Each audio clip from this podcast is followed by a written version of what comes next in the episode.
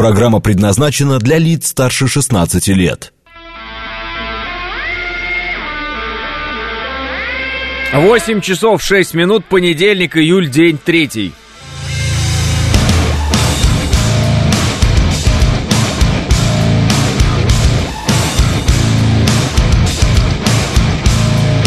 Это радио «Говорит Москва» в студии Алексей Гудошников. Здравствуйте всем.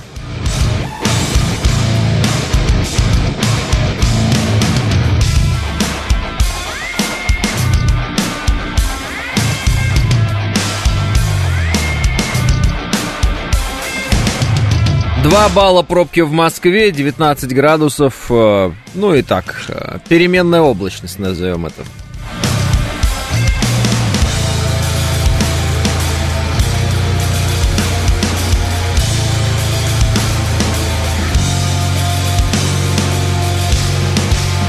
Но если два балла, это значит многие уехали, э, я так понимаю.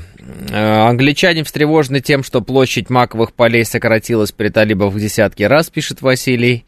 Э, фермерам и причастным потерять работу подтолкнет новую волну миграцию. Вот это они клоуны, пишет Василий. Ой, да что вы по поводу миграции, значит, сейчас смотрю заявление этого, господи, лысый такой, на Украине сидит пропагандист, как он, Гордон. Он э, пытается объяснить, что вот эти вот протесты, которые сейчас во Франции, и там, где бы они ни происходили в Европе, якобы это Россия. Э, и Россия заложила э, мину замедленного действия, и за последние 23 года Россия специально своих, типа, высылала туда для того, чтобы потом руководить беспорядками. Не э, хаотичная и тупая э, вот эта политика, да, по мигрантам со стороны Евросоюза, а Россия заложила бомбу замедленного действия. Поэтому они, да, действительно очень странные люди все, к сожалению, для них. Ну и для нас тоже. Кстати, День независимости Беларуси сегодня. Всех причастных поздравляем, пишет Олег. Поздравляем. А, так, как вам Париж? А, пишет Алексей. Я в Париже не был, Алексей, не знаю, никак мне Париж. А события, которые там происходят, ну что ж, это так бывает, когда политики занимаются не своей страной, когда а, президент Франции занимается не проблемами своей страны, а выполняет определенные задачи, которые ему ставят из Вашингтона, во-первых, и во-вторых, э, занимается такими странами, как Украина. Вот когда он отдает туда все танки, какие может только отдать, когда он все время думает об Украине, когда все его звонки нацелены на то, чтобы с Украиной все было якобы хорошо, ну и так далее а вот своей страной не занимается. Вот приходит э, все к такому э, итогу, ну не итогу, так скажем, процессу, который сейчас развернулся во Франции. Э, интересно так, за несколько дней до этого они усиленно рассказывали, что наблюдают за ситуацией в России. Мы наблюдаем, мы обеспокоены. А потом у них просто загорелось, и все. И, я надеюсь, перестали наблюдать за ситуацией в России, и теперь наблюдают за ситуацией, наконец-то, в своих странах. Конечно, Россия, это ж боярский Д'Артаньян, все замутил, пишет Василий. Макрон сказал, что во всем виноваты компьютерные игры, пишет Амирка. Но это традиционно для э, властей разных стран, уровней и так далее. Обвинить во всем компьютерные игры, конечно же. Англичанам пора снаряжать новую опиумную войну, пишет Иван. Я думаю, что они давно уже ее ведут. А, это пока не Париж, сколько крыльями... Э... А, это какие-то, я понял, это какие-то стихи. Не наблюдали, а поглядывали, э, пишет рука-нога. У них мирный протест, э, пишет Роман. Конечно, безусловно, у них мирный протест. И, значит, полицейское государство, не дающее людям высказать свое э, мнение относительно э, оголтелой политики этого полицейского государства и наплевательского отношения к собственным гражданам. Да Макрон просто очень любит сало, пишет Юрий. Не может без э, карманной э, Украины, пишет Юрий. Э, видел, как Вучич спалил дату второго контрнаступа пишет э, Спира. Э, Спира, я видел заявление Вучича, вот, и что-то там про 12 июля, что ли, я видел. Но Вучич ничего не спалил, потому что у него ничего нет. Вот. Э, я имею в виду, вряд ли он знает, э, что там Украина собирается и куда она собирается, как вы говорите, контрнаступать или что-то подобное.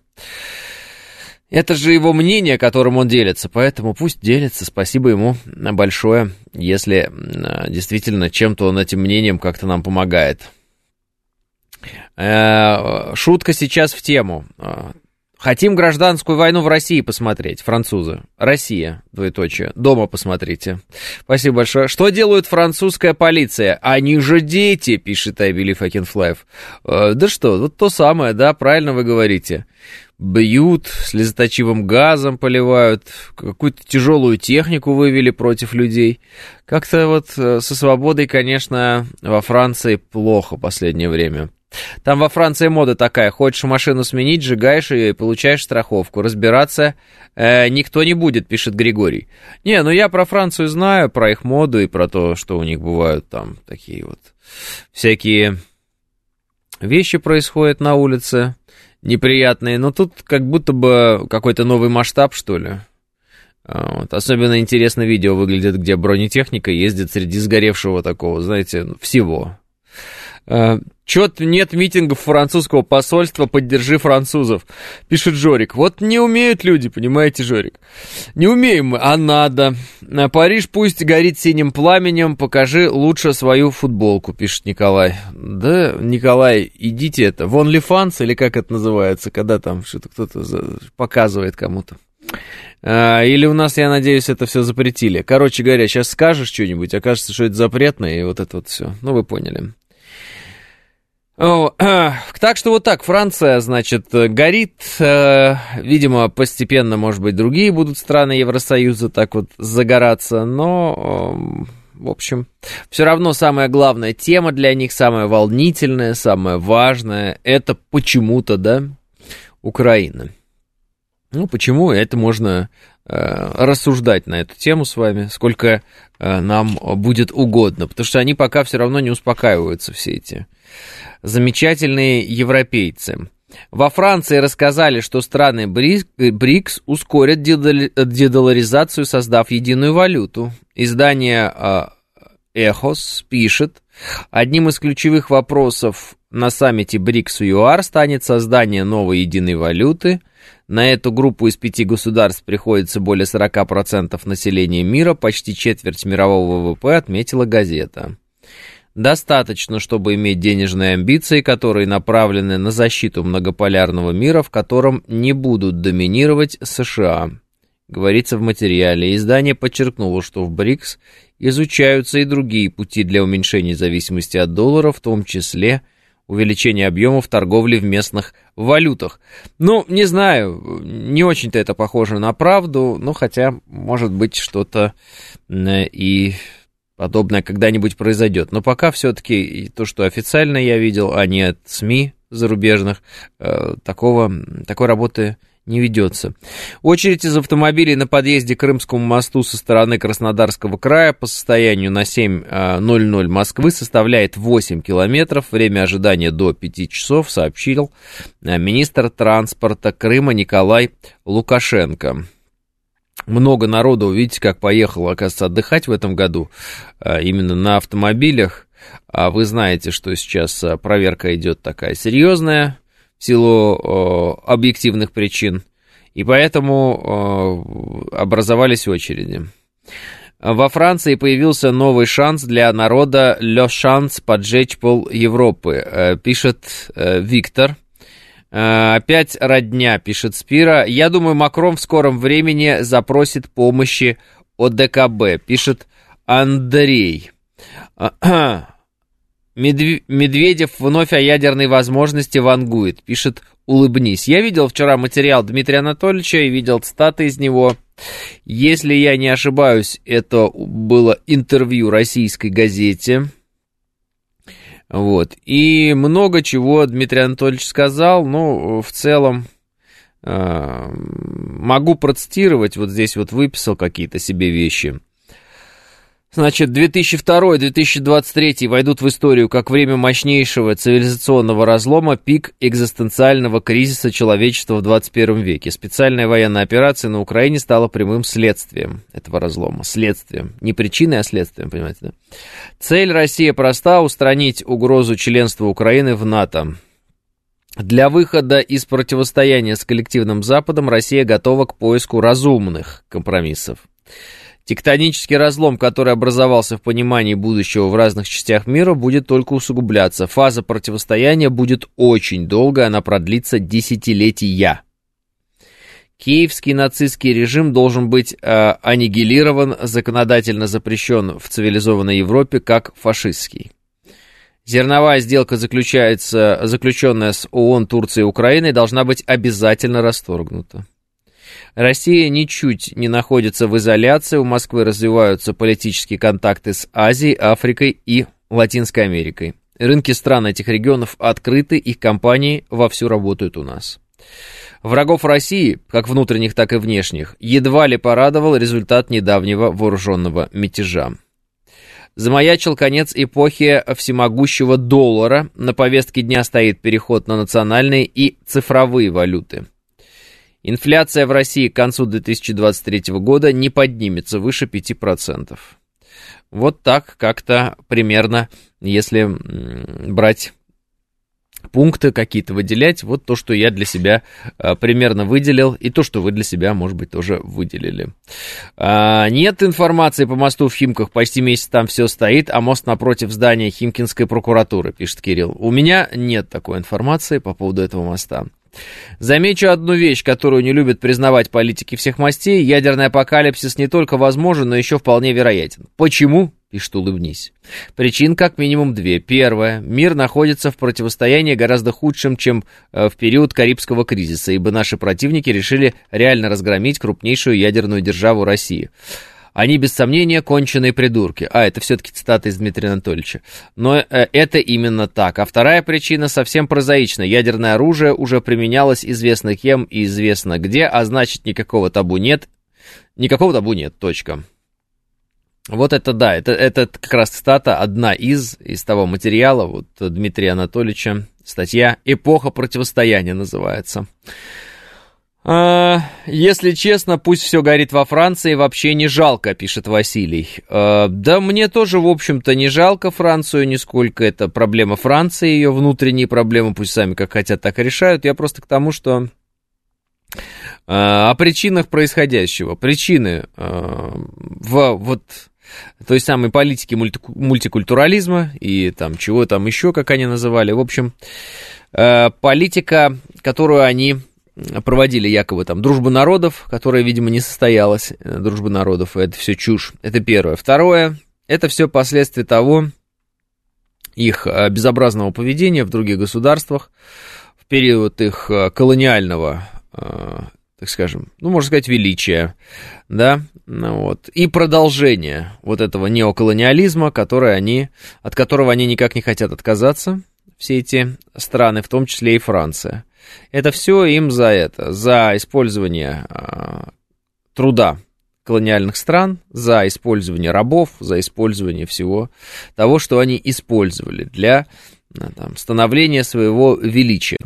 Вот они сейчас получают обратную историю в некотором смысле. Ну и самое главное, они не хотят решать проблемы, они хотят заниматься а, проблемами а, государства, которое на самом деле к ним никакого отношения не имеет, никогда исторически не было частью там, Франции, и в целом, в общем-то, непонятно, почему Франция так сильно обеспокоена этим государством, как и многие другие страны Европы. Украина. Вот. Украина, безусловно, наша проблема.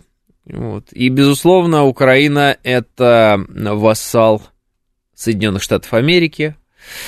И, э, Конечно же, мы понимаем, что европейские страны лезут в этот конфликт не от того, что им очень сильно хочется, а от того, что им сказано лезть в этот конфликт. Вот. Они, в общем-то, часть, э, так скажем, того самого коллективного западного мира, где Соединенные Штаты Америки это э, лидер, и лидер, соответственно, дает практически да, приказ, задание, как хотите, которое надо выполнить. И вот эти, в кавычках, лидеры европейских стран, на самом деле они не лидеры, а просто пешки.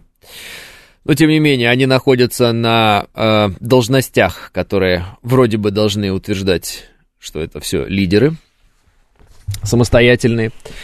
Они вот этот приказ самоубийственный и выполняют. К сожалению, для них и для всех остальных. Высказывания Дмитрия Анатольевича Медведева мне нравились ровно до тех пор, пока не понял, что за ними ничего не стоит, пишет Александр. Ну, Александр, тут такое дело.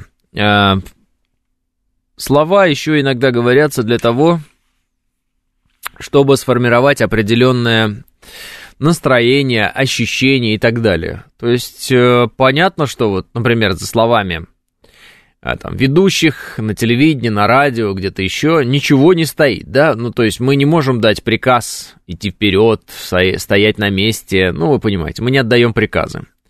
Но, с другой стороны, э, формировать ощущения, формировать настроение, э, вот средства инфо- массовой информации могут. Дмитрий Анатольевич Медведев заметный, как сейчас говорят, да, спикер. Поэтому его сообщения во многом могут влиять и на настроение людей. А настроение людей это уже, ну как бы, э, не могу сказать пол дела это или больше половины дела, но это важно. В условиях, когда страна находится в противостоянии, с кем бы то ни было, э, поддерживать правильный боевой дух, если так можно сказать, настрой, это важно.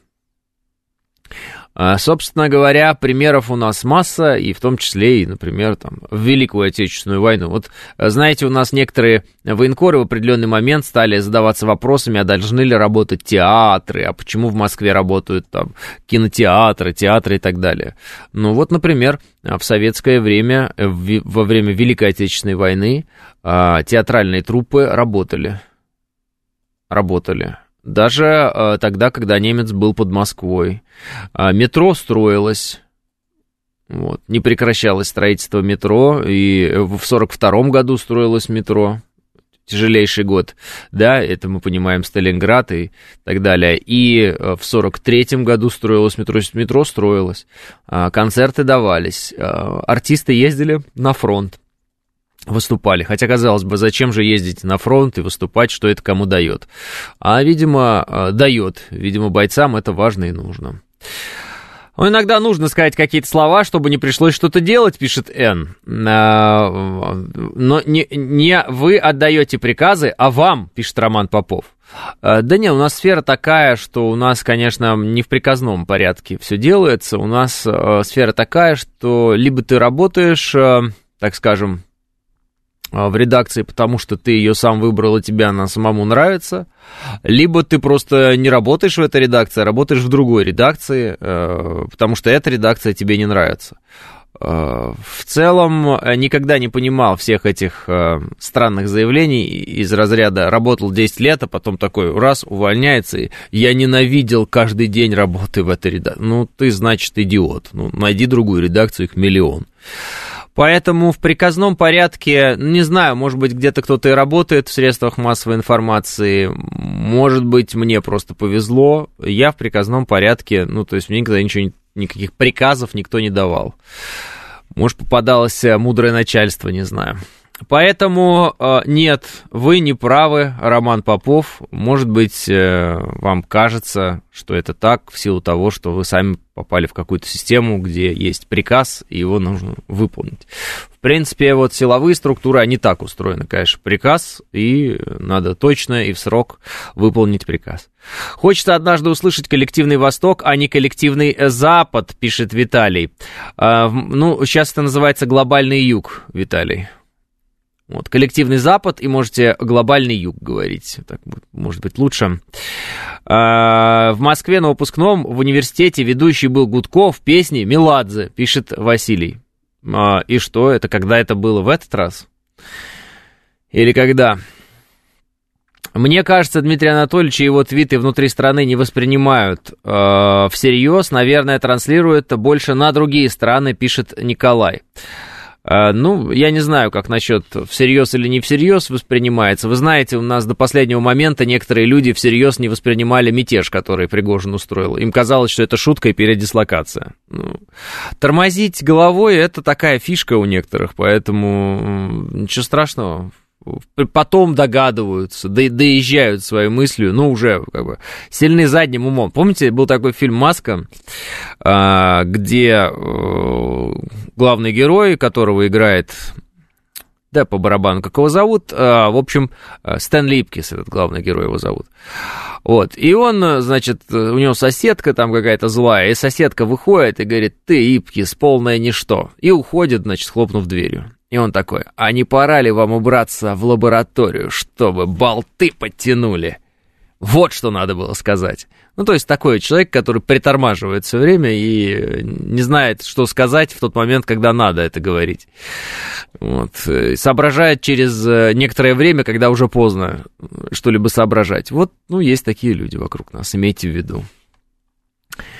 А, так, интересно, как теперь ольгинские тролли, пишет Иван Грейт. А, тролли, не тролли, армии, частные военные компании, а, средства массовой информации, а, там, журналисты, все что угодно. Все это заработает только за деньги. Нет денег, никто ничего работать не будет. Это вот надо просто знать, предельно четко понимать, и из этого исходя, как бы делать выводы. Поэтому Э, не будет денег, не будет никаких ни троллей, ни, ни журналистов, никого вообще. Вот. Будут деньги, будут тролли, журналисты, а, там, не знаю, наемники, что хочешь будет. Все в этом мире, в общем-то, во всяком случае, капиталистическом мире, оно как бы за деньги. А дальше вы скажете, ну, есть же миры, в которых не за деньги. Да, ну тогда должны быть другие средства принуждения. Вот. Какие могут быть средства принуждения, кроме денег? Ну, не то, что принуждение. Ну да, принуждение, деньги это все равно принуждение. Какие? Ну, в общем-то, этих средств принуждения всего, в общем, два. Деньги и насилие. Два варианта. Вариант номер один, ты покупаешь кого-то что-то, услугу какую-то, или прям человека с потрохами, такое тоже бывает. Вариант э, номер один. Вариант номер два, а, ты э, там, запугиваешь этого человека, у тебя есть на него компромат, у тебя есть э, в руках его там родственники, семья какая-нибудь, еще что-то. Ты, ну, в общем, ты его заставляешь что-то сделать силой, так скажем. Вот и все. А, а как же идея, пишет Макс Броня. Вот э, идея э, это вещь сильная, она, конечно, работает, но э, я не знаю никаких идей в капиталистическом мире, которые бы работали прям такие. Э, и человек готов был в капиталистическом мире за бесплатно э, что, что-либо делать, да. Идеи есть, например, ну такие как Э, христианство, да, ну и вообще э, религии, мы об этом с вами говорили. А, почему? Потому что они сами по себе отрицают материальное и э, говорят о духовном. Соответственно, если человек действительно верит в там, вечную жизнь, да, ну, загробную, так скажем, если человек действительно отказывается от денег и так далее, его, у него совершенно другое восприятие действительности, и он вполне себе может за идею и умереть. Вот. А если речь идет о человеке, который как бы не верит в загробную жизнь, при этом живет э, в этой жизни только, и ему нужно заработать денег, он без денег ничего делать не будет, имейте в виду. Вы, Это логично. Если вы его только под дулом пистолета не заставите что-то делать. 8.30 новости.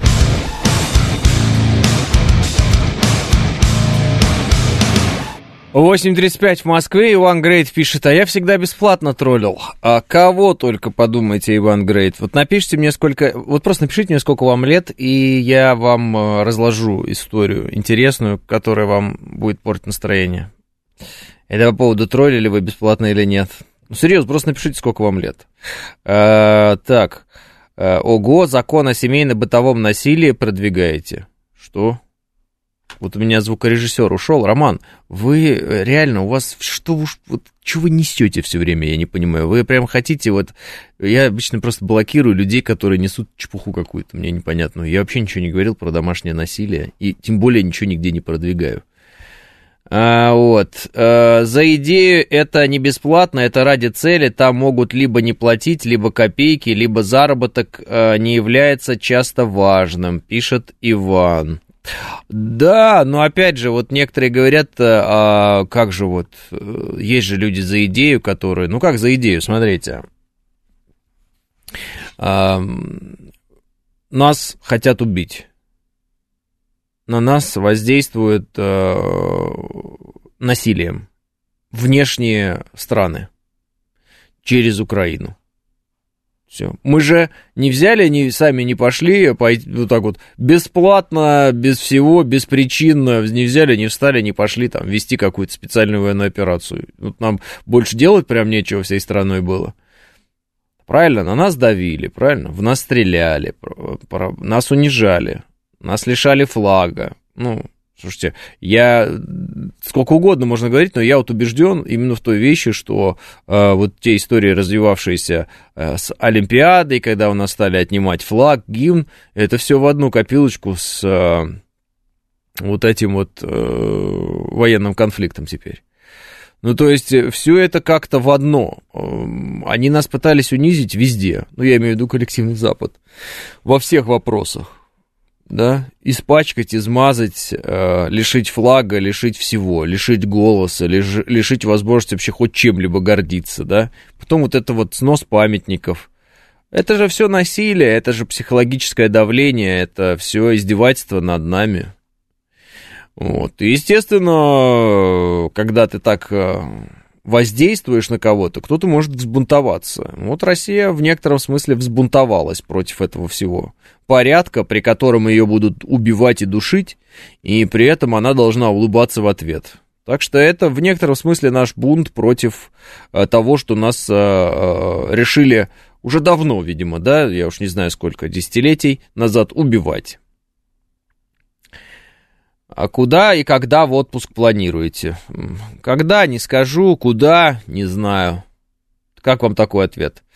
А, по работе сталкиваешься с шизофрениками, пишет Нико. Ну, бывают люди, да, разные. Я не ставлю диагнозов, потому что не специалист.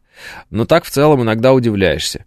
Это уже поиск повода, это давление началось еще раньше. Могли же купировать раньше, к примеру, в 14-м. Нет? Или я ошибаюсь, пишет Иван.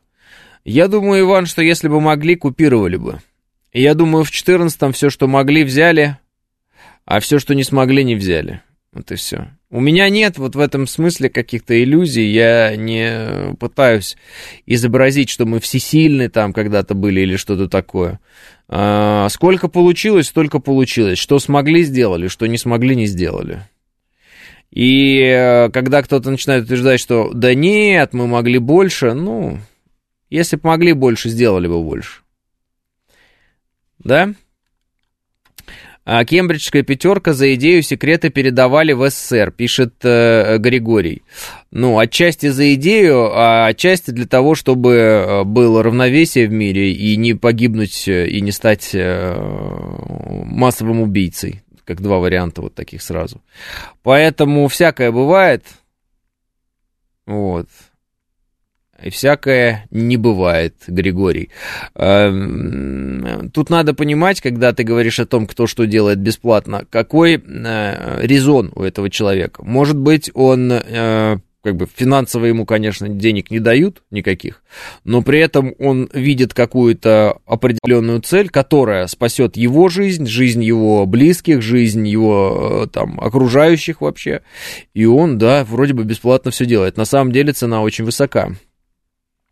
Не уверен, что в 14-м экономика бы выдержала, пишет Макс Брони. Макс, я с вами согласен, только единственное, что бы не так позитивно говорил бы, я бы говорил, я уверен, что в 14-м экономика бы не выдержала.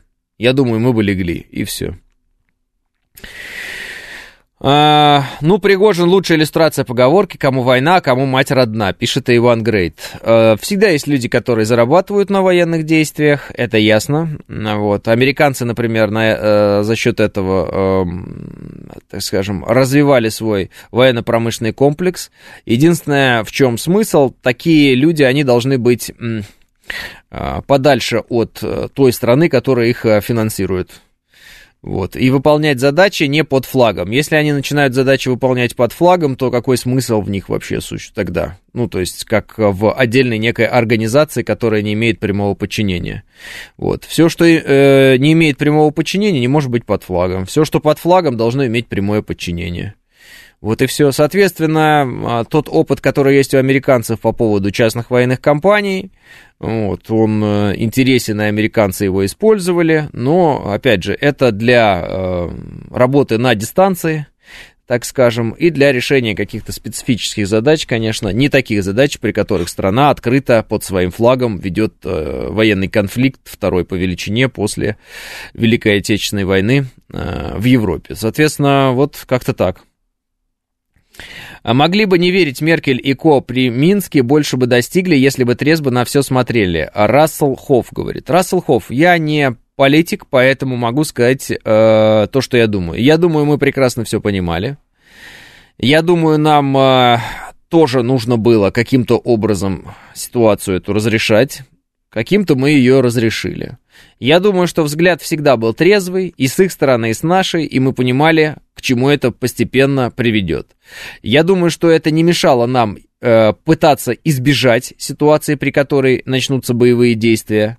Вот, э, пытаясь ссылаться на документ, который заключался, ну, не для того, чтобы все прямо сразу остановить, но тем не менее заключили, его же заключили, и поэтому, я думаю, мы пытались максимально это все ну, как бы на тормозах спустить.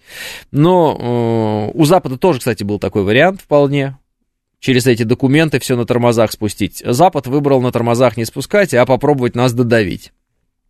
Они подумали, что мы уже, ну, так сказать, не очень. Видимо, э, в некотором смысле это должно было произойти раньше, это мое предположение, э, но всему помешал ковид. Вот. А так, я думаю, что вот эти события, которые развивались э, сейчас, э, да, там с 2022 года, я думаю, они должны были э, начать развиваться где-то в 2019. Вот. Это мое предположение, что они должны были начать развиваться в 2019. Но вот этот ковид, он всех... Э, или в каком году у нас ковид начался? В 20 или в 19 В общем, ковид, он всех э, притормозил, и пришлось им э, дождаться, когда, по сути, вот этот момент разрешится. В тот момент, когда он фактически разрешился, ковид, да, с это, вся эта пандемия, э, начал, начался конфликт. Поэтому некоторые там шутки в интернете такие, верните назад ковид. Мол, мы из ковида в войну пошли сразу. Э, я не думаю, что это совпадение. Я думаю, что им пришлось отложить э, агрессию против России, которую они долго готовили, из-за того, что вот у них там экономика встала и все дела. Вот. Э, и я думаю, что это дало нам возможность в некотором смысле лучше подготовиться к их агрессии, и, соответственно, э, встретить их уже не так, как мы бы их встречали в том же самом там 19 э, году. Вот. Я думаю, что нам вот этот временной лаг, который дал ковид, он дал нам возможность, как бы сказать, лучше подготовиться к этой агрессии. И мы, мне кажется, подготовились. Это мое мнение, оно абсолютно частное. И у меня э, там, я сейчас не достану какие-то цифры вам не назову, ничего такого. Просто у меня такое ощущение, давайте так, вот ощущение, эмоция. Да? Даже не будем это рационально рассматривать, рассмотрим это как некую эмоцию, которая у меня есть. Хорошо? Просто я, чтобы это не было потом, э, условно говоря, а вот ты утверждал. Это не утверждение, это мое ощущение. Ну уж больно это все было вот прямо волнами. Раз-раз. Вот. Возможно, наоборот. Возможно, они ковидом как раз хотели э, нас ослабить, в том числе и другие свои страны, э, имеется в виду конкурирующие, потому что в ковид, вы знаете, потери экономики у нас были э, сумасшедшие, как и у многих других. Когда у нас возникла продовольственная безопасность системы, мир, гиперзвук, к вопросу о том, почему раньше не решили ситуацию, пишет Алекс Поляков. Да, гиперзвук это 2018 год, э, по сути, да, первое заявление президента о том, что у нас есть вот такое вот оружие, э, о котором мы еще тогда не знали, что это за оружие, но потом уже потихонечку узнали. Обратите внимание, 2018 год. Вот. Я думаю, что в этот момент, когда увидели они, что у нас есть такое оружие, они уже захотели быстрее решать ситуацию по нам. Но ковид. Вот э, осталось понять только, ковид нам на руку сыграл или ковид наоборот, э, значит, только хуже сделал, потому что они больше подготовились. Ну, на мой взгляд, пока из того расклада, что я вижу, ковид нам на руку сыграл. Нет?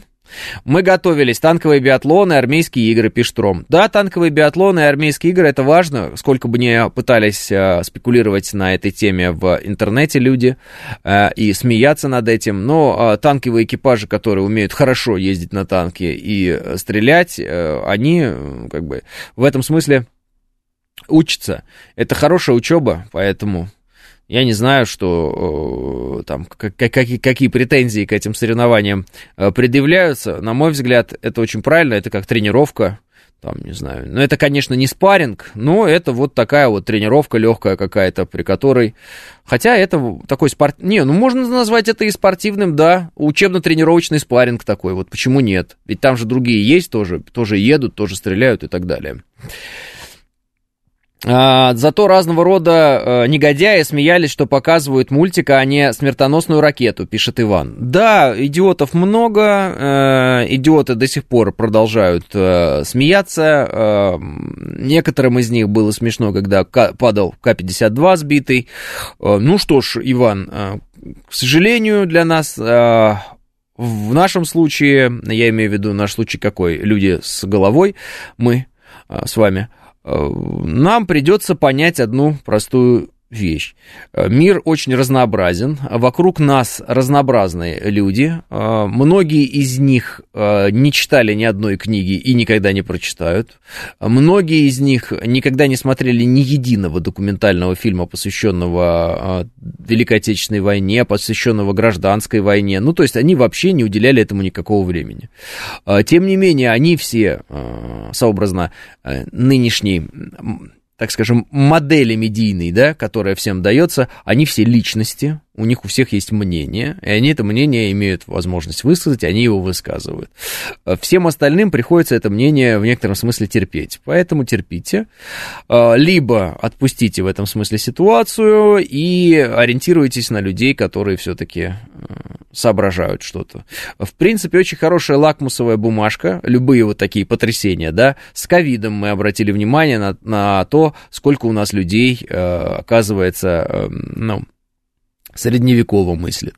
Э, вот со специальной военной операцией мы обратили внимание на то, сколько у нас людей э, любят э, рассказывать пафосные речи там о, родине, а потом, например, покидают эту родину, да.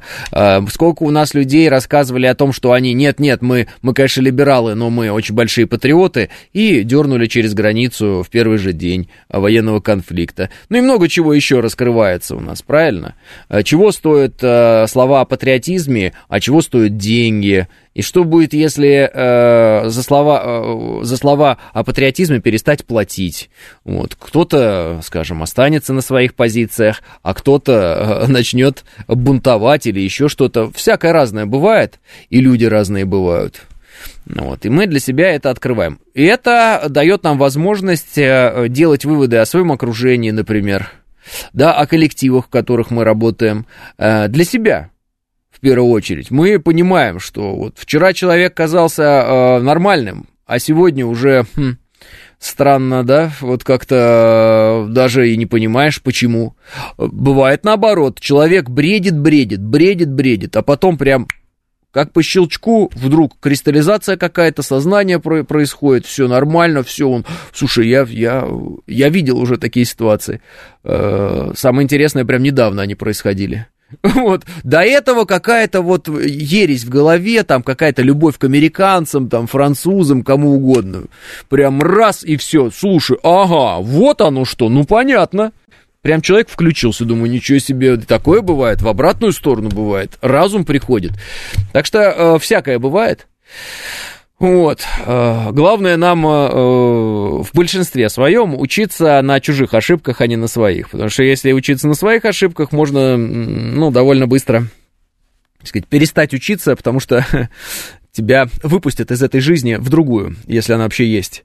Да не в разнообразии дело. Знаю много людей, грамотно и с высшим, даже с книгами написанными, а верили в Навального, пишет Иван. Дело только во власти над умами. Это такие ломы. У оппонентов одно время они были сильнее, пишет э, Иван. Э, вы знаете, вот про этих ломов и власть над умами могу сказать следующее. Это все кумиры. И в Священном Писании сказана одна фраза «Не сотвори себе кумира». А, вот. Есть еще одна более жесткая фраза «Не надейтесь на князи человеческие, в них же есть спасение». Но это уж потом. Проломов это кумиры. Это просто люди, э, которых разрекламировали, которые сами себя разрекламировали, которые вложили в свой пиар денег побольше там, и э, заставили в некотором смысле э, обратить на них внимание. Э, это люди, у которых есть команды, э, работающие над их имиджем, э, создающие этот имидж сообразно тому, чего хочет народ, что слышит народ, что хочет услышать народ. И вот появляются разные такие люди, которые вчера еще были никем, а сегодня уже, боже мой, он один говорит правду, да он самый лучший, да он больше всех хочет нам сделать хорошо и так далее. Это значит, что у человека работает э, отлично, э, вот, так скажем, его медийная команда, которая умеет его правильно подать. Ну вот и все. Как-то как так, и поэтому люди верят, люди влюбляются, да, в широком смысле слова влюбляются. Я вот много раз смотрел на, на э, людей, которые вдруг ни с того ни сего э, начинали там очень сильно любить Навального того же самого. Что это было такое? Рациональное это было чувство или иррациональное? Конечно, иррациональное. Объяснить что-либо зачастую эти люди не могли. Вот. И суть своих претензий ко всем остальным они не могли объяснить. Ну вот какая-то любовь, понимаете? Как она там зарождается и кем она э, создавалась и пестовалась, не знаю, но вот было похоже на иррациональное чувство. Я помню, да не обидится на меня этот человек, он э, а то, такой ядовитый, сейчас начнет ругаться на меня, но не, не суть. Короче, Стрелков. Это тоже какой-то вот был образ, ну, абсолютно вот прям люди прям влюблялись в него. Особенно я видел вот женщины там, да, вот ну, возраста старше меня, но тем не менее, там 40 и так далее. Боже мой, это какой-то культ был абсолютно, это просто вообще. Я не знаю, сейчас есть такое или нет, но это какое-то, ну, запределье вообще непонятно. То есть, ну да, хорошо, вот есть человек, у него есть мнение, он э, там, э, значит, тогда был еще на поле боя там и так далее. Все, я понимаю, все, все, все мы все поняли. Но это какая-то неимоверная вот такая какая-то любовь, романтика, розовые очки, все, он непогрешим, почти святой становится человек. Не знаю. Вот из последнего это вот Пригожин. Какую-то об, обрел э, любовь, что-то его все прям так, ну, кого, ну, не все, конечно, но многие там прям вот он один-один, всем ага-ага. Вот. Ну, итог известен, в общем-то, на данный момент, во всяком случае. Поэтому э, я вот все думал, как это происходит. Ну, наверное, прихожу к выводу, что это вот грамотная работа э, команды, ну, то есть той самой свиты, которая создает короля – вот. Та самая свита, которая тебе правильно говорит про него, правильно тебе его одевает, э, показывает, снимает, записывает э, тексты, все вот это, это свита. Ну, которая работает на то, чтобы вот какой-то человек вдруг очень сильно был вами любим. Я не знаю, вот давайте, я сейчас вам привел три примера таких, э, да, политических и военных, так скажем, и военно-политических. А вот вам другой пример. Алла Борисовна Пугачева.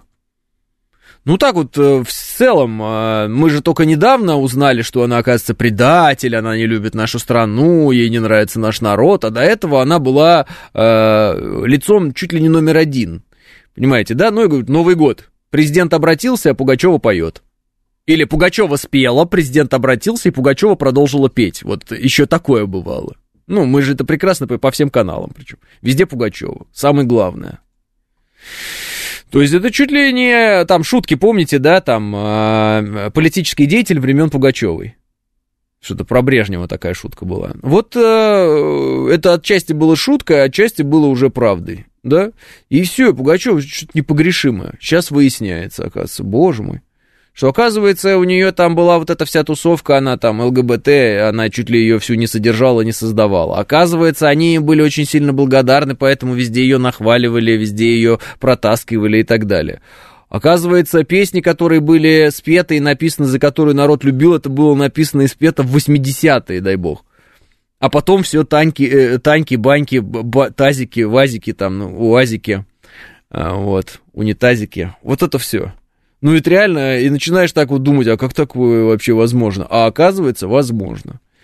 Вот, но образ, ну, совершенно непогрешимый был. Ну, то есть, что-то было с чем-то. Единственное, я помню, там Жириновский, когда, значит, э, Пугачева решила, видимо, за деньги э, Прохорова э, пиарить на выборах, Жириновский на нее кричал про мужей, там, пять мужей у тебя и так далее. И все такие, фу, Жириновский отстой, фу, как он может самой Примадонне там, ты-ты-ты-ты-ты. Сейчас смотрю, все как Жириновский думают. Сейчас. Ну это почему? Ну это потому. Ну а до этого кто-то же создавал образ. Как-то ж так получалось, что не было ни одной семьи в стране, которая бы не знала этого имени и не считала э, человека выдающимся. Абсолютно, то есть там каким-то небожителем. Вот. Слушайте, даже Лайма Вайкули думает, что она великая. Чего вы? О чем вообще разговор? Ну, Лайма Вайкули думает, что она великая. Натурально. То есть весь смысл в этом. Вот это опять к слову о том, а, а как люди так вот, получается, сходят с ума, и их амбиции, они вот захлестывают их. Да вот, посмотрите на наших артистов, это же типичный пример того, как захлестывают людей амбиции. А, единственная песня хорошая у Гребенщикова это «Под небом голубым», и текст, как мне подсказали, не его. А амбиции, как будто вот искренне вот всю литературу нашу написал. Нет, я, может, не прав, может, есть еще у него какие-то песни хорошие. Ну, подскажите мне. Причем мне подсказал, когда я это в прошлый раз сказал, говорю, вот хорошая песня есть у Гремчакова «Под небом голубым». Мне его фанат, мой друг, он писал, Лех, это не его текст. ну, то есть, он не разделяет моего пафоса насчет того, что, типа, у Гремячкова ничего отдельного нет. Он такой, да нет, ну, у него там есть вещи какие-то. Я все время говорю, «А что там за вещи такие у него классные. А, ну так вот, э, ну, вот так вот оно получается. То есть чувство собственного величия у некоторых артистов, да, там, общественных деятелей в определенный момент зашкаливает. Ну, натурально же, нам сказала же, как ее зовут там, Лайму Вайкули, да, вспомнил опять, э, что она кормила советский... А, да, она, по-моему, кормила Советский Союз. Можете себе представить, своими концертиками. Ну, то есть, вот, вот оно, как они амбиции-то, оказывается, в человеке играют. Вот как чувство э, неадекватное величия собственного, да, бывает, э, проявляет себя. Ну, человек вообще о себе думает какие-то вещи, которые не соответствуют действительности абсолютно. Ну так это же мы понимаем, что если человек от, от культуры, от искусства, там, певец, там, певица или кто, артист, может вдруг поехать головой там и возомнить о себе, так это же любой из нас может поехать головой и возомнить о себе, правильно? Журналисты, так это через одного, посмотрите. Все мессии абсолютно, все э, великие, все, у всех лиц такие, боже мой. Кто-нибудь когда-нибудь э, держал младенца на руках, который решил э, вдруг, вдруг, вот, ну я просто рассказываю ситуацию. Вот держишь младенца на руках, и вдруг лицо становится очень серьезным у младенца в какой-то момент, очень серьезным. И ты думаешь, что он какое-то у него прозрение наступило, ну типа кристаллизация сознания. Думаешь, оба, что-то понял. И вдруг по тебе течет что-то горячее. Ты думаешь, а, так ты концентрировался перед тем, как... Ну, мы поняли сходить в туалет. И э, удивительно, но самое мудрое лицо у детей именно в тот момент, когда они какают или писают. Уж простите. Ну, как бы, может быть, кто замечал? И я подумал, а что если вот эти вот люди, у которых очень э, серьезные лица, невероятно мудрые, они как бы э, потому такие мудрые, что они, э, ну, понимаете, близки вот к этому состоянию. Готовятся обосраться где-то. Вы уж извините, пожалуйста, за это выражение. Поэтому, когда я вижу все эти лица там э, на интервью у невероятно мудрого в кавычках Дудя, вот, когда они вот начинают это делать, я, я сразу, у меня вот аналогия такая возникает. Э, у Сергея Доренко была фраза э, «лицо срущего кота». Ну вот какое-то такое, вот что-то такое. У, у моего кота в этот момент очень умное лицо, пишет Евгений. Вот обратите внимание, вот есть такое или нет? И, соответственно, э, все вот эти люди, ну, как бы, есть опасность, что мы окажемся среди них в определенный момент, да, вдруг начинают в какой-то момент чувствовать э, какое-то собственное величие, запредельное какое-то влияние, э, медийность, масштаб, как ощущать историчность свою, прям, да, этапность для страны, когда твое слово, твой образ, он там кормит весь Советский Союз. Какая поразительная ошибка, какое поразительное заблуждение, какая же глупость неимоверная, ужасная. И чувство собственного величия, которое ничем не оправдано. Почему мы никак не можем осознать, что мы пыль? 9.00 новости. Программа предназначена для лиц старше 16 лет.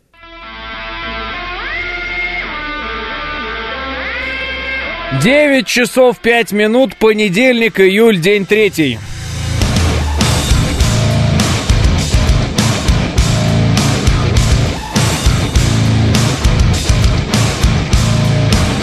Это радио «Говорит Москва» в студии Алексей Гудошников. Здравствуйте всем.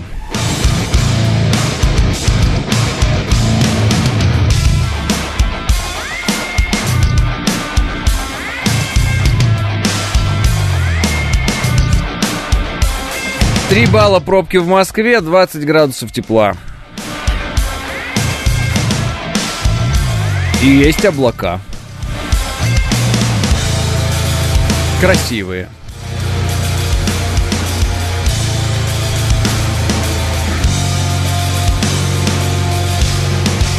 Интересное может касаться всех водителей, дорогие друзья. Просто прочитаю вам.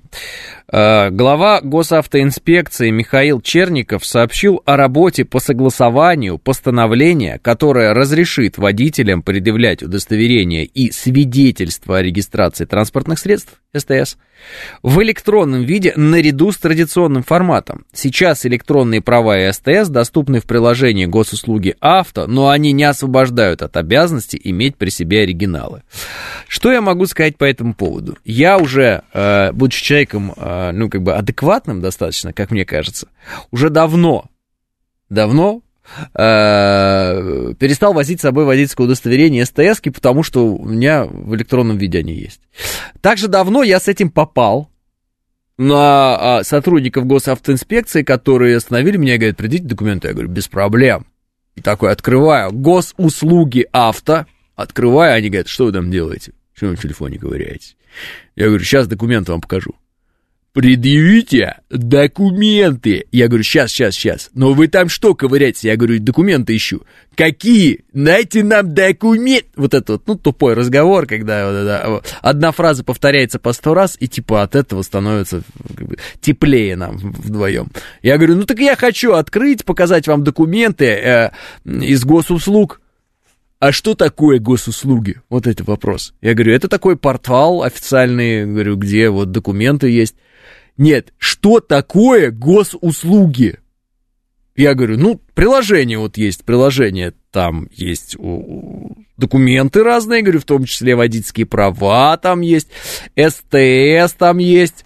Нет, что такое гос... Да что... Я говорю, ну сайт, ну вы что ж, вы же знаете про... Вы же, вы же, говорю, зарегистрированы там же наверняка. Не, это понятно. Тогда в чем вопрос-то? Вопрос задавать... Вот, вот послушайте меня, э, уважаемые сотрудники ГИБДД. Потом, пожалуйста, э, между собой только не обсуждайте журналистов, которые неправильно задают вопрос, потому что некоторые из вас, так я скажу вам, вопросы задавать вообще не умеют. На уровне Дудя у вас интервью идет, вот отвечаю. Значит, суть не в этом. Дальше. Я говорю, ну вот, хорошо. То есть вы отказываетесь показывать мне свои документы. Я говорю, вообще ничего не отказываюсь. Я говорю, вообще в жизни, где, говорю, у вас камера, говорю, я никогда в жизни не отказываюсь ничего показывать, э, значит, сотрудникам правоохранительных органов. Говорю, более того, готов пройти любое тестирование, как бы, все, что нужно. Я говорю, просто вот у меня документы, они вот, вот в электронном виде, я просто так подумал, как удобно. Покажите мне постановление, в котором написано, что вы можете ездить вот этим э, электронным... Э, вот, вот он вдыхал там, э, не знаю, сколько у него там, в виде. Я говорю, ну, честно говоря, у меня, говорю, постановления такого вообще-то нет. Ну и что вы тогда есть? Я говорю, ну я же не на поставление, я говорю, э, ориентируюсь. Ну а где вы услышали, что можно в госуслугах вот на эти вот права ездить? Я говорю, а зачем они тогда нужны? Ну как бы, вот, говорю, у меня госуслуги, я туда добавил водительское удостоверение, я туда добавил СТС. Здесь вот QR-код, мне написано, предъявите QR-код, Если вас остановили, если вас остановили и не взяли QR-код вот этот вот, то тогда, я говорю, тогда, вот здесь написано, обращайтесь к нам, типа, будем там наказывать тех, кто этот QR-код не проверил. Он говорит, ладно, пойдемте к, автомобилю, там второй. То есть первый уже сломался. Говорю, пойдемте, подходим к автомобилю. Второй, так вот, у него эти часы на браслете такого, ну вот это вот э, металлические, ну спортивные металлические. Он так делает, документы мне. Я говорю, я вот только что вот здесь объяснял, что документы мне, говорю. Я говорю, да вот я вот как раз хотел вам сказать, что документы вы будете мне показывать или нет? Я говорю, ну вот, э, понимаете, такая ситуация, что я... Документы, можно увидеть ваши документы, вы кто? Я говорю, вот э, дело в том, что я, вот меня зовут Алексей, вот смотрите, вот... То есть вы отказываетесь показывать мне документы? Я говорю, я вообще не отказываюсь. Я говорю, ситуация в другом. Ситуация в другом. Я говорю, вот я вам QR-код могу показать. Хотите, QR-код вам покажу? Да не работает у нас приложение, которое QR-коды читает. Я говорю, Что ж вы сразу не сказали? Я говорю, ну документы хотя бы права пробейте, у вас же, говорю, баз данных есть. Давайте. Пробивает права, все нормально. Штраф все оплачены. Я говорю, всегда оплачиваю все штрафы. Я законопослушный гражданин. м Я говорю, СТС-ку пробейте-то. Что моя машина-то. Он, так, ну давайте попробуем. Пробуем. Не пробивается. Вот видите, не работает этот QR. Дали нам, не работает ничего. Видишь, что? Мы сидим тут. И вообще нельзя с этими электронными ездить. Я говорю, а зачем они тогда нужны? А мы сами не знаем, зачем они тогда нужны. А нам говорят, проверяйте бумажные. Я говорю, все ясно. Я говорю, что делать? Он говорит, вообще это эвакуация. Я говорю, эвакуация чего? Моей машины? Да. Я говорю, ну, есть такое желание, эвакуируйте, ладно, я пошел тогда, потом заберу, типа, с парковки эвакуационной. Могу до дома, говорю, доехать на такси отсюда. А я от дома тут 100 метров отъехал. А где живете? Я говорю, вот в этих домах. Ну, поезжайте сейчас туда, возьмите бумагу, и все. И больше всегда с собой возите. Я говорю, хорошо. Вот весь разговор. Это я к чему? Зачем что-то делать, чтобы оно было? но оно не работало. Ну, типа, не надо тогда в электронном виде ничего у нас пока делать, пока не будет написана бумага, в которой будет написано, что это приравнивается к удостоверению, которое не в электронном виде. А то получается, услуга есть, но только непонятно, в чем она заключается. Я отфотографировал СТСки все свои, у меня там все мои водительские удостоверения, все. А зачем? Просто чтобы у меня приложение дополнительное было. Или штрафы оплачивать через это приложение. Так я его через другой могу оплачивать. Добрый и злой полицейский, пишет АБС. Не-не, два злых полицейских было. Два злых, понимаете? Вот. Э, позорище какое, не знать Валерича, пишет Саша. Саша, вы меня тоже не узнаете никогда в жизни. Я абсолютно не похож. А, вот. Я э, двухметровый красавец-блондин в жизни, чтобы вы понимали. Вот. Косая сажень в плечах у меня. А еще э, смотрит куда-то в, друг, в сторону, в другую, Панк 13 говорит, не ругайте, сегодня их день, праздник. Ну, так я же и не ругаю. Сегодня, кстати, день ГАИ, пишет. Да, поздравляю. А можно СТС сделать в форме банковской карты, в конце концов. Бандуру таскать с собой вообще не то. И меняется, и просто неудобно. И, и, и, неудобно, короче, пишет гном. Э, что за ну, а, ну а что? Узнаем, не скоро, да не узнать. Строгость закона компенсируется необязательностью его исполнения, пишет Гном. Да не, ну я же не об этом. Я к тому, что если вводится какая-то классная вещь, а это вот приложение, оно классное. Да, мне не нужно возить э, э, все 10 тысяч СТС, которые у меня есть, а у меня их 10 тысяч. Вот. Мне достаточно иметь с собой приложение. Плюс водительское удостоверение, оно вот не замусоливается и так далее, вот как оно вот сейчас замусоливается, непонятно зачем. Вот. А как удобно было, когда в телефоне карточки были, тоже это было классно. Все, можно было кошелек с собой не таскать. Единственная проблема на работе, конечно, вот эти вот пип-пип прикладывать надо. Тоже не могут как-то это в ногу со временем идти. Сделали бы какие-нибудь QR-коды тоже, я не знаю, ну что. Вот, чтобы кошелек уже перестать с собой носить. Потому что кошелек, он вообще нужен для денег. А я денег не ношу с собой. Уже лет 100-500 примерно. Поэтому, ну вот, э, носишь не пойми зачем, не пойми что. Паспорт этот вот, э, вот, вот, ну реально набор, да, вот набор. просто документы с собой. Зачем ты носишь? Они все есть в госуслугах. Все есть в госуслугах. Если кому-то прям сильно приспичит, можно туда зайти и показать эти документы. Че? Скорее, пожалуйста, госпо, э, господин, господин Черников, пожалуйста, поскорее принимайте свое постановление внутреннее. Потому что ваши сотрудники наш, нас кошмарят, а мы тупые, мы не понимаем, что это нельзя. Нам кажется, что если есть в приложении, то уже, значит, все законно и можно. Уже можно ездить с приложением, с него показывать, все. Есть функция, мы начинаем пользоваться сразу. Пожалуйста, побыстрее сделайте это, а то потому что у нас недопонимание на дороге происходит. А что, есть полицейские, которые проверяют документы, за последние три года только э, голову суют в машину, пишет Вячеслав. Ну, меня проверяют, у меня просто есть уникальные автомобили, в которых приходится проверять документы. Ну, видимо, вызывает сильно э, изумление этот автомобиль. Приходится проверять документы. Первое, с чего начинается... Э, а СТС-ка есть? Есть. Так это что, не самодел? Нет. А что это? Это мелкосерийное производство. И вот дальше вот лекция. Вот. И у меня есть такой автомобиль, на котором, когда останавливают, ты даешь где-то часовую лекцию сначала. Что это такое? Почему оно так выглядит? Какие тактико-технические характеристики там, вот это вот все. Ну, тактика это сильно, просто технические характеристики. А там, а может, и тактика технические. Э, день ГАИ то-то пробок нет, пишет ПС. Да, на улице не вышли, видимо. Э, не мешают никому на дорогах. Кстати, обращаюсь к э, правоохранительным органам, которые э, извечно стоят на Тверской, поворот с Маховой на Тверскую. Вы, пожалуйста, можете как-то так стоять, чтобы все три ряда не вынуждены были вас объезжать, пожалуйста. Есть какой-нибудь такой замечательный вариант? Не создавать нам пробку. Где-то примерно там в 11-12, ну вот так вот. Пожалуйста, каким-то образом чуть-чуть можно правее брать, э, и там же и автомобили, которые вы останавливаете, в кармане в каком-нибудь останавливать. Молю вас, э, дорогие друзья, в этот праздник, это замечательный солнечный день.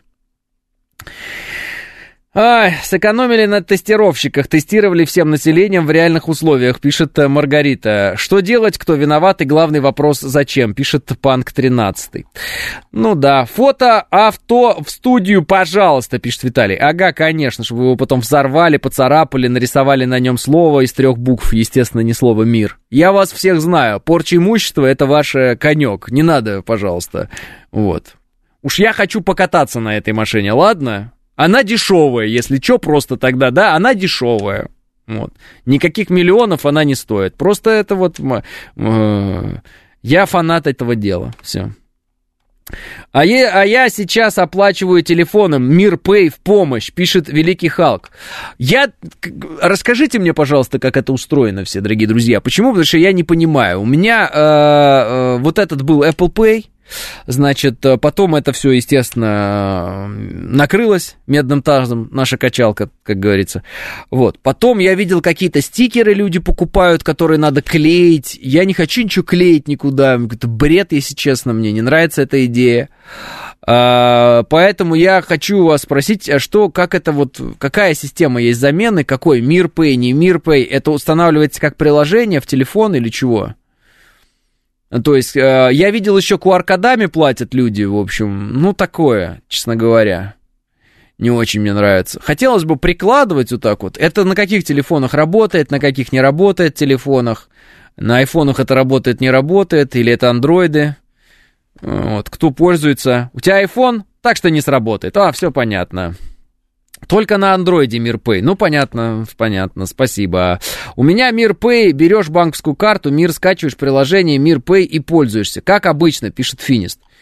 О, Apple мимо мне говорят, только на андроиде. Android с NFS. У меня Samsung Pay работает с картами Мир, пишет Григорий. М-м, понятно.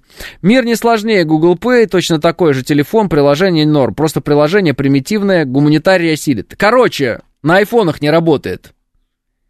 На айфонах не работает. Алексей, советую кольцо, которое заменяет банковскую карту, э, ничего э, качать на телефон не нужно, пишет Анастасия. Анастасия, что вот я, вы как представляете, я хожу с кольцом. Ну просто. Вот, вот посмотрите на мои руки. Нет ни одного кольца.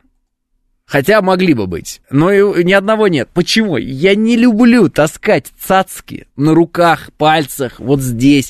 Меня раздражают даже часы. если честно. Мне всегда хотелось часы, но я точно знаю, что часы я вот куплю и э, положу на полку со временем. Просто потому что, а зачем они мне на руке? Раздражает все. Вот эти цепочки все. Некоторые носят какие-то там цепочки, фенечки, вот это все. Я это все не люблю. Кольца вообще не понимаю. Как бы, может быть, когда-то возникнет желание купить какую-нибудь печатку с рубином и записывать какой-нибудь стрим, э, где я буду рассуждать, у меня будет шейный платок, я буду вот с этим вот какие-то... Сразу же движения рук такие начинаются. Вот у людей с кольцами, у них всегда движения рук такие округлые, они все время показывают, демонстрируют руки, там, кольца, они вот так вот разговаривают. Там, Поймите, вот так, поймите. И тут кольцо вот это. Ну, короче, что-то в стилистике Никиты Сергеевича Михалкова будет э, потом, наверное. Не знаю, когда, может быть, никогда. Вот. Поэтому купить себе кольцо и носить его прям натурально на руках, на руке, на пальце, чтобы это было кольцо, которым я буду платить, прикладывая его где-то, меня от одной этой мысли уже колотит, если честно, внутренне. Я не знаю, как кому, вот конкретно мне прямо становится не по себе. Прям как пенопластом по стеклу, прям вот. Думаешь, зачем? Зачем? Как слушать э, за стеной детские песни 24 часа в сутки. Вот у меня соседи, потрясающие люди из Пакистана. Спасибо им большое. Я теперь все детские песни знаю наизусть, причем на всех языках мира. Вообще всех. Я-я-о, та-та-та-ра-та-та-та-та, я-я-о. О, почему, кстати, все детские песни такие тупые? Они все, абсолютно все вот э, а, какой-то примитивный тупой квадрат, и он повторяется миллиард раз, просто миллиард раз. И иногда еще с повышением тональности, вот как будто бы э, ждут, что сосед, он прям проломит сквозь стену головой, вот проломится, влетит и скажет, выключи, выключи, я больше не могу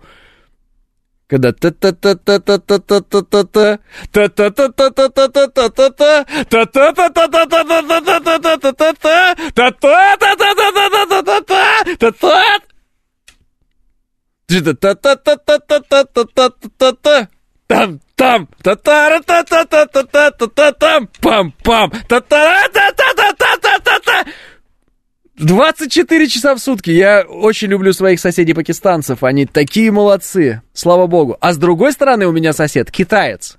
И он любит караоке. И весь день, внимание, ки- на китайском языке он поет песни.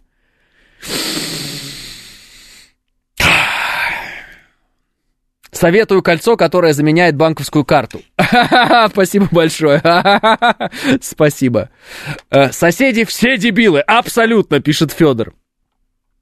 Ага, Гудошников родился, слушал сразу Моцарта, пишет ПС. Ну, я не знаю, просто тогда не было так много детских песен, тогда были только вот эти вот. На веселеньких хотят быть похожими, хотят, что-то быть похожими хотят. Ква-ква-ква, та-та-та-та-та-та-та-та. Все, я больше никаких песен не помню. А сейчас их просто миллиард. Про этого акуленка, будь он проклят. Акуленок я туру-туру, акуленок я туру-туру, акуленок я... А звукоизоляция вот этих монолитных домах, Какое же, какая же дрянь. Никогда не покупайте э, квартиры в монолитных вот этих домах, как они там называются, я не знаю. Это самые ужасные дома. Звукопроницаемость на 4 этажа, вверх, вниз, в бок. Вот просто ад какой-то. Никогда не покупайте. Люб, любая хрущевка лучше, чем вот эти вот современные, вот эти вот монолитные дома. Господи, э, благослови, как говорится. Э, тех людей, которые строят другое жилье, а не это. Ужасно, ужасно. Э, тоже задавался такими вопросами, когда сын был маленький. На самом деле там лютая работа детских психологов, но по итогу детям надо именно такую музыку, пишет сервисный центр. Но это ужас. Это мрак, это, это крайняя форма садизма, э, изощренного над соседями, так издеваться. Вот у меня натурально прям за стеной, видимо, телевизор стоит или музыкальный центр у соседей. И сделать ничего невозможно. Я пытался с ним стучать, они не открывают. Я думаю, что, может быть, они по-русски не говорят, кстати. Э, вариант такой. Типа я постучал, они просто выключили и все. Просто в дверь постучал им. Я как раз чинил э, свой замечательный автомобиль, э, на котором меня все время останавливают полицейские, и э, менял э, Вот, как это называется? Вакуумный, это там дизель, вакуумный насос тормозной а, менялся электрического, который нестандартный, на стандартный, который от распредвала работает. Поняли, да? Купил себе за 8880 рублей вакуумник. И вот его менял, ставил. И я вот с этим вакуумником что-то туда-сюда ходил, там, оказывается, внутри, представляете, он сначала не заработал. Качество деталей, конечно, запредельное. Потом смотрю, кто производитель. А знаете, кто производитель? Rain Metal. Это те, которые леопарды производят. У меня, во-первых, вопрос, откуда их продукция у нас на рынке. Но это ладно. Другой вопрос в том, что э, внутри, кто видел вот эти вот, э, как работают ну, нагнетатели, так скажем, да, вот, там такая крыльчатка, и там вот эти вот сами лопасти, они такие от центробежной силы должны разлетаться. А они были как впаяны, как вбиты, знаете, вот в эту вот э, саму крутилку. И, соответственно, они просто не, вы, не вылетали оттуда. Пока я его не разобрал, пока я не сточил с них немножечко э, лишнего, чтобы они там ходили, все это работало, и не собрал назад, этот э, нагнетатель вообще не работал. Он вообще ноль. Эффекта вообще никакого не было. И я подумал, ну и ну. Вот поэтому-то леопарды у них такая дрянь, и поэтому-то они горят так, что они ничего сделать не могут, немцы. Обратите внимание. Ну, просто так. И я вот с этим вот карбюратором... Ой, карбюратором, господи, с этим вот... Э, все время я забываю, как это называется. Ну, насос, в общем, вакуумник. Вакуумник, да, тормозной. Вот. Я прям мимо шел и просто слышу от их двери прям... Акуленок я! И какой-то какой крик детский, еще что-то, что-то. Думаю, ладно, постучу, типа, скажу, пожалуйста, потише, не могу, умираю, просто погибаю. Ну, постучал, ну, и они, короче, не открыли. Не знаю, может быть, надо было мне без вакуумника идти к ним, потому что, может быть, когда в руках какая-то железка, вот, вот все люди... Ну, хотя она выглядит абсолютно безобидно, а единственное, что грязная была, там масло и все дела. А, стружку хорошо убрал, пишет Макс. А, да-да-да, все аккуратно сделал, чтобы оно там не отшлифовалось, не сломалось. У меня есть старый вакуумник. Вот, его, наверное, выкину. А, те, кто устал от ценников 999, ищут нужные вещи с окончанием 88 и 0, э, пишет здравый смысл. Включай перфоратор, стучись к соседям перфоратором и ничего, э, э что через 4 этажа, пишет ПС. Тихо разбирал вакуумный мотор, и тут детские песни, пишет Смит. Абсолютно тихо. А вообще без, без всего. А, так это ладно песни, вы говорите песни. А я не понимаю, что у них такое, они все время это двигают. У меня такое ощущение, что у них э, вся мебель сделана из арматуры. И они по чистому бетону его двигают. Прям... Uh, может быть, они все там, семья качков, я не знаю. И такое ощущение, что они скидывают вот эти 25-килограммовые блины на пол. Потом... Потом акуленок я тара-тара и... Да что ж ты будешь делать? Вы вообще когда-то спите, вы вурдалаки, вообще, вы когда-то спите? Ну, самый прикол, что ровно в 23.00 полная тишина от них. Полная, абсолютно просто. 23.00 по часам, полная тишина. Такое ощущение, что они привязывают себя к батарее, заклеивают рты себе и все. В 23.00 полная тишина. До этого просто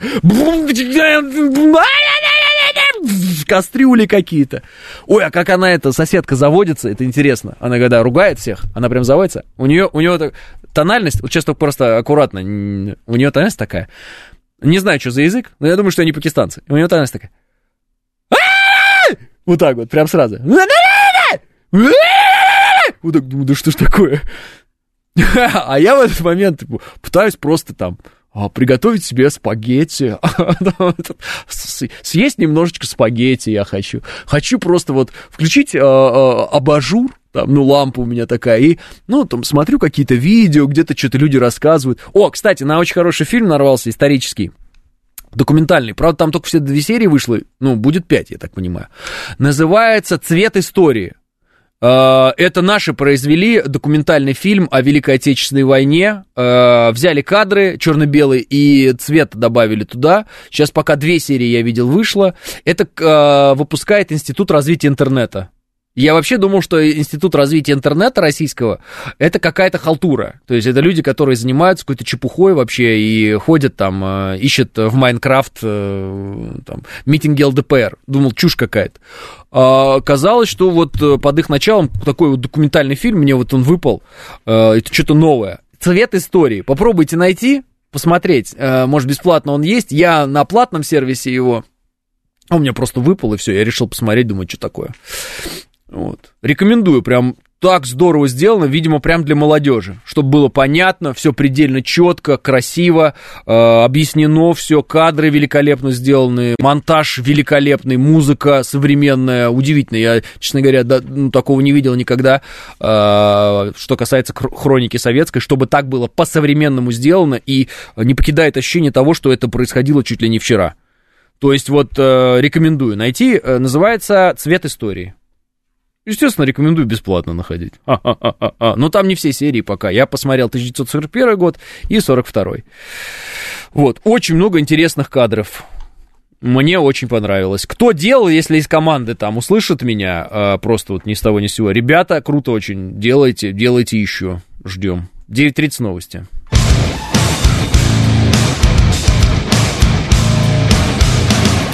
9.35 в Москве, это радиостанция «Говорит Москва», э, Москва.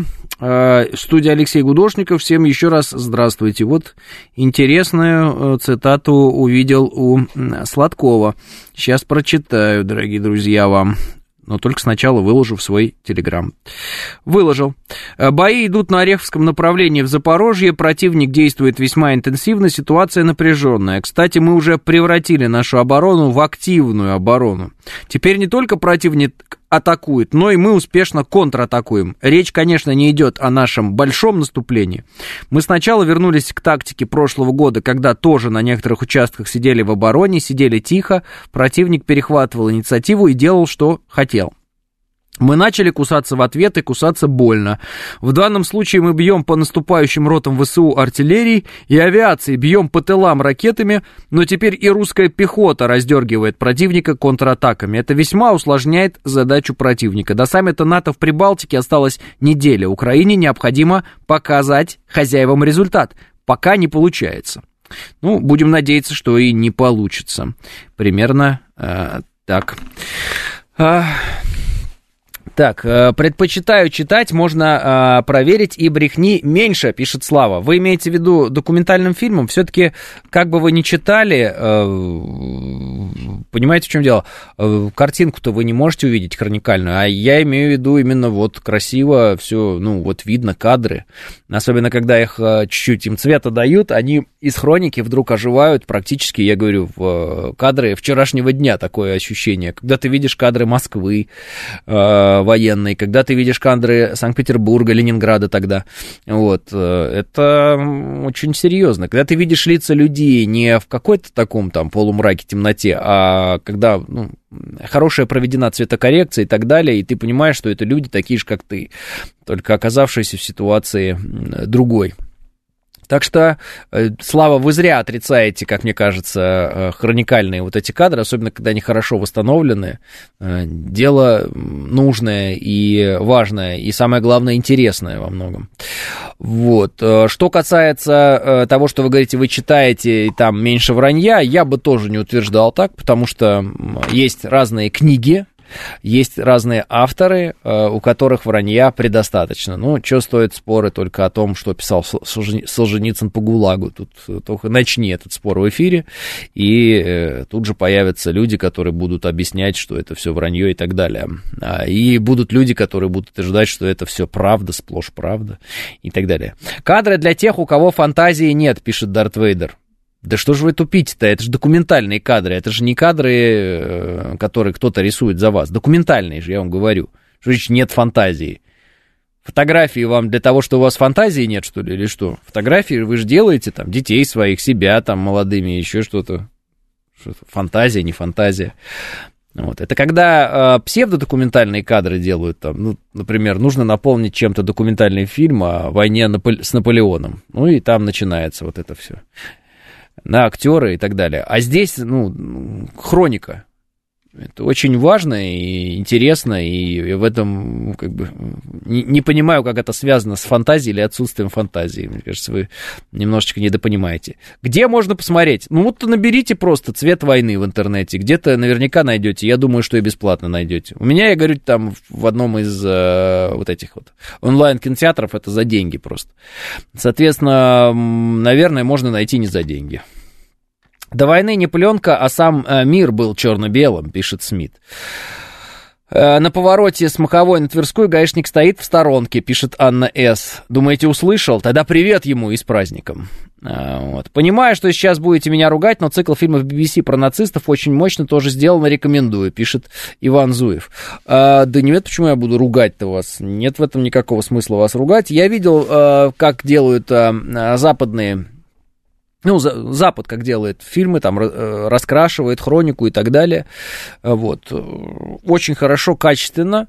Единственное, что они, конечно, идеологически совершенно по-другому рисуют военные действия. Они идеологически обозначают совершенно другие моменты самыми важными, э, да, якобы в мировой войне. А, искусственно занижают роль Советского Союза и также искусственно завышают свою роль э, в разрешении конфликта вот, которая разворачивалась не только в Европе, да, но и в Тихом океане и так далее в определенный момент. Ну, в общем, они э, любят э, нарисовать переломные моменты где-нибудь там, э, что-нибудь связанное с Ивадзимой. Э, вот, э, говорят про Сталинград обычно, про Курскую дугу практически нигде не видел, вот, э, про оборону Москвы практически нигде не видел, э, про Берлин, э, Берлинскую освободительную операцию практически нигде не видел.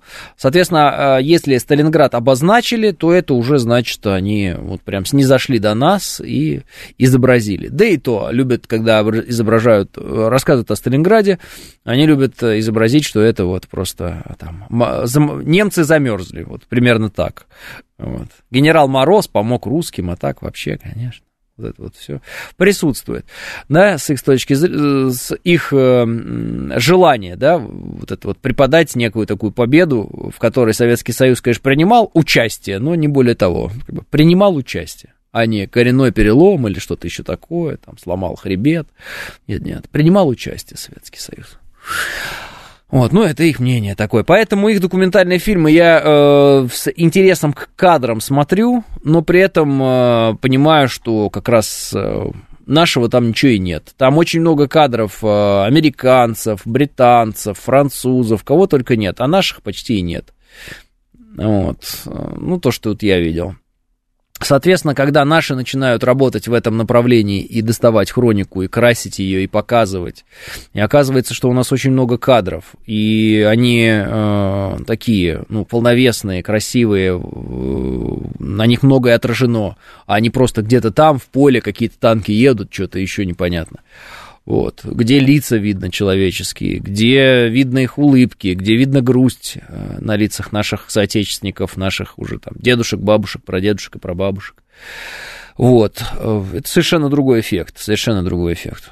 Очень-очень мало у нас было сделано в результате того, что вот э, ну, понятно, разрушилась страна, очень мало было сделано на фронте, так скажем, идеологическом, а, документального кино вот такого мало было. Сейчас технические возможности позволяют делать уникальные вещи, которые раньше невозможно было сделать, но вот надо, надо в этом направлении двигаться.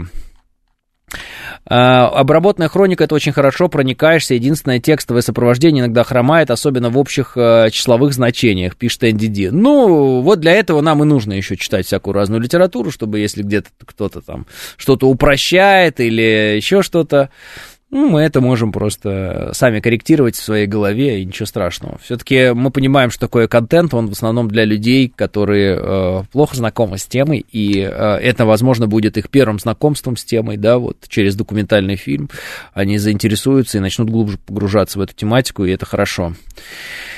А, наблюдается разгон военкорами проблем с нехваткой лодок у наших военных, действующих на Днепре, Херсонской области. Какие задачи стали наши военные решать с помощью лодок, особенно при их недостаче, не говоря об уязвимости. Это инициатива командующих на местах, получается, вопросительный знак. Могли бы узнать, Алексей, у прямого эфира, у гостей прямого эфира, открытого эфира, не прямого, на звезде об этой ситуации. Спасибо, пишет Михаил. Ну, я могу попытаться узнать, но я не думаю, что эксперты военные вот, э, больше знают об этой ситуации. Давайте посмотрим, как эта ситуация будет развиваться и разрешаться, потому что там, насколько я понимаю, военкоры обратились к руководителям некоторых регионов, в которых есть браконьерские вот эти ну, э, скажем, лодки, которые катера отняты у браконьеров за браконьерство. И они просто стоят, э, как утверждается, никому не нужные, а нашим бойцам могли бы пригодиться. И вот э, сейчас они обратились к, э, там, ну, к к руководителям этих регионов и посмотрим на реакцию руководителя регионов. Мне что-то подсказывает, что если есть такой запрос, то он будет исполнен, и я не думаю, что это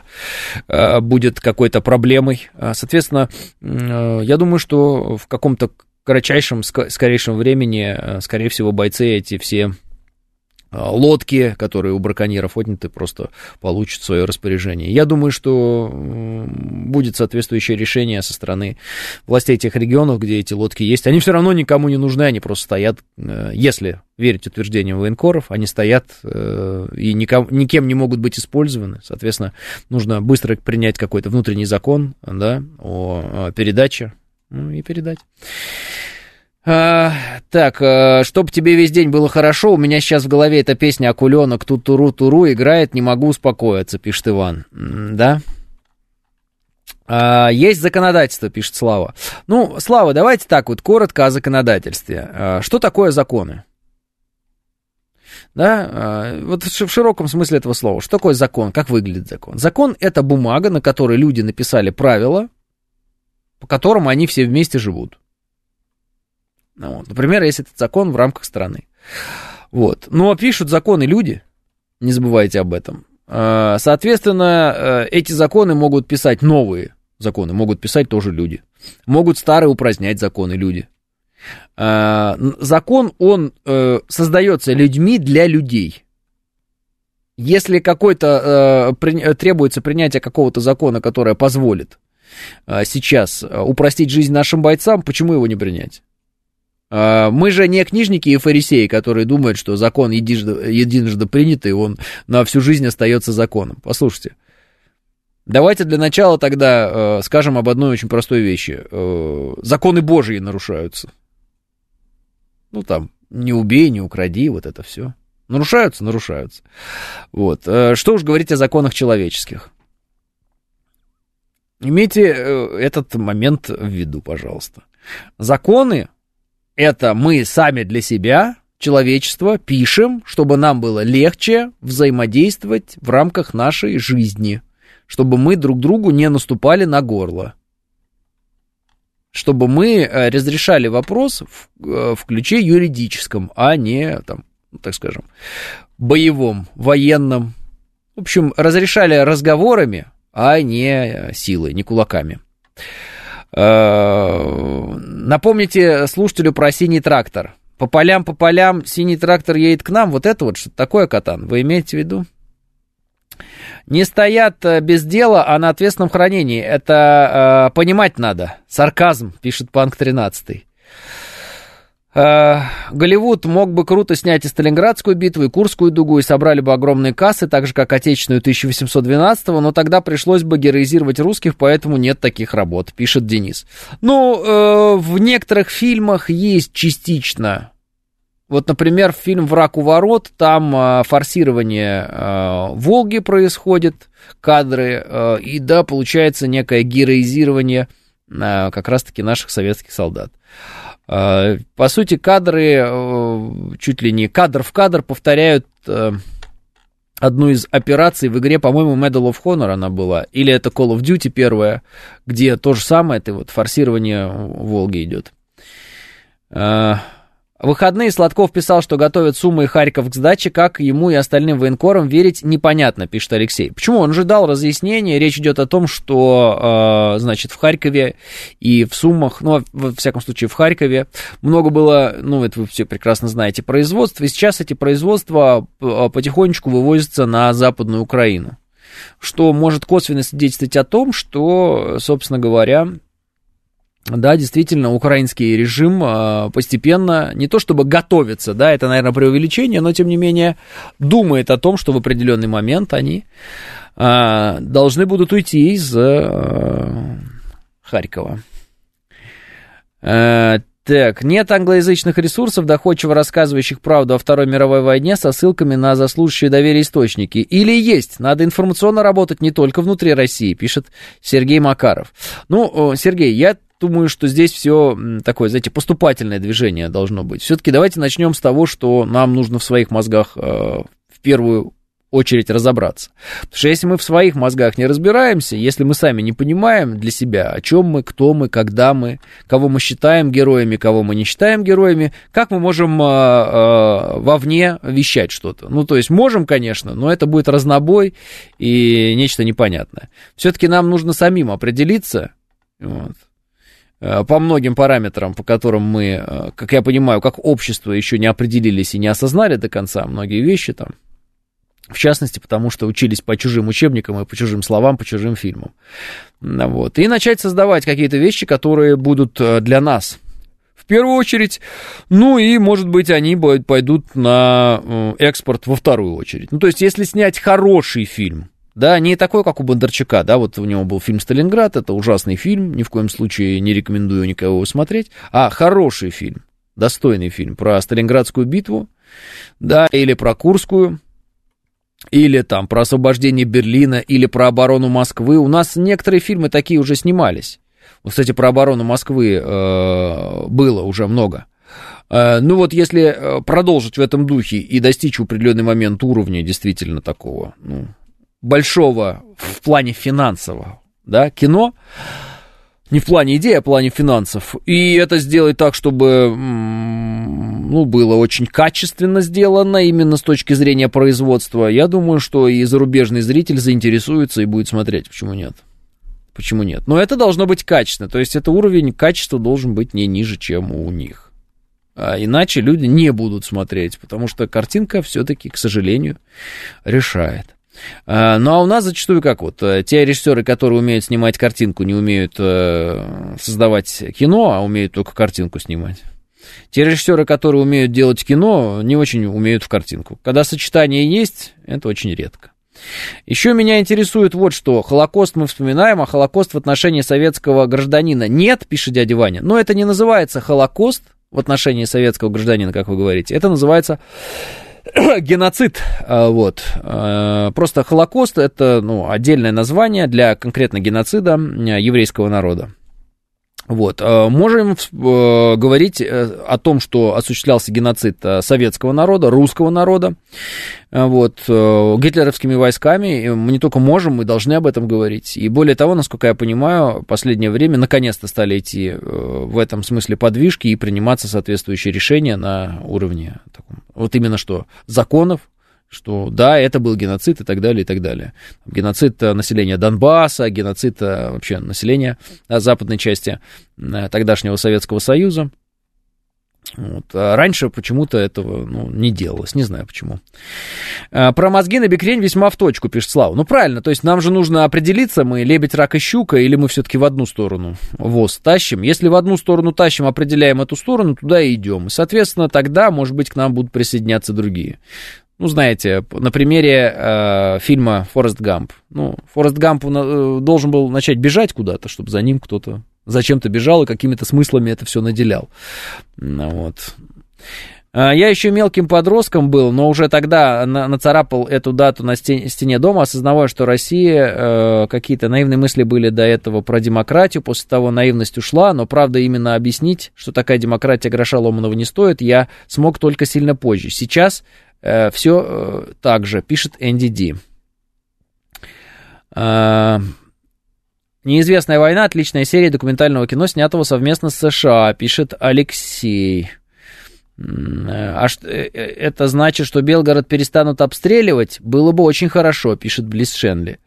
Э, ну, Белгород не самый пострадавший от обстрелов город, насколько я понимаю, в Лишенле. Там, конечно, в основном речь идет о приграничных районах, и вот город Шебекино. Я, кстати, ну это смешно, наверное, вы сейчас скажете, ну ты дал э, юмор, юмор. Но действительно, я часто покупаю себе вот там макароны всякие разные вот эти вот. Ну, у нас их называют макароны, там, паста, макаронные изделия, да. Вот, всякое разное брал, и зарубежные, и всякое такое. А тут смотрю, шебекинские называются. Думаю, шебекины, шебекинские. Есть какое-то отношение к Шебекино или нет никакого отношения? Это как раз вот этот город, который э, в определенный момент эвакуировали наши, ну, такой приграничный. Вот есть какое-то отношение к этим макаронам или нет. Смотрю, действительно, непосредственное отношение. Оказывается, там огромная вот эта макаронная фабрика, а она, оказывается, производит из твердых сортов пшеницы. Вот те самые макароны, они такие вот красные, на них написано прям «шебекинские». Ну, короче, все, я перешел на шебекинские макароны. Я не знаю, э, каким образом это поддерживает или не поддерживает наших. Э, ну, я надеюсь, что поддерживает. Попробовал, кстати, как они, чего они. Ну, хорошие макароны. Прям, ну, я разные пробовал, правда вам говорю. Люблю вот спагетти, там, паста, вот это все делать. Вот. Хорошие, э, вкусные, хорошие макароны, все. Ну, типа, паста, хорошая паста. Это называется паста, если кто-то выпендривается. Макаронные изделия. А стоят они, ну, там, в 4 раза дешевле. Что удивительно. Ну, все, значит, буду брать Шебекинские, буду поддерживать Шебекина. Вот, потому что они оказались, люди наши, в тяжелой ситуации в определенный момент. Это вот это приграничье, куда там все время пытаются бить украинские нацисты и так далее. А там, оказывается, еще это не единственное производство, там много разных всяких производств у них. Да, макароны, пишет Роман. А, так что вот э, рекомендую вам, дорогие друзья, ну, как бы, в виде поддержки э, города, э, который страдает, и людей, которые пострадали от этого, и бизнеса, который пострадал от этого. Так сказать, если едите макароны, как я, так уж возьмите тогда наши шебекинские. Вот. Холостяцкое питание, пишет Дима. Ну, вот вы Чушь, пишите, Дима, конечно. А, вообще-то, э, это очень полезная штука, если правильно варить э, макаронные изделия из твердых салтов, э, салтов, сортов пшеницы. Это вообще-то очень хорошая вещь. А, собственно, вся итальянская кухня, которую я до определенного момента презирал, потому что считал ее абсолютно тупой, она на этом и построена практически. И надо сказать, что я изменил свое мнение об итальянской кухне, о чем Э, заявляю во всеуслышание, и наконец-таки понял, что э, макаронные изделия хорошие и правильно приготовленные, это вполне себе диетическое блюдо, дорогие друзья. Да, да, да, именно что диетическое. Это те самые медленные углеводы, которые вполне себе можно есть, вот, в нужном количестве, не, не перебарщивать, и не толстеть, и наоборот даже будет только лучше.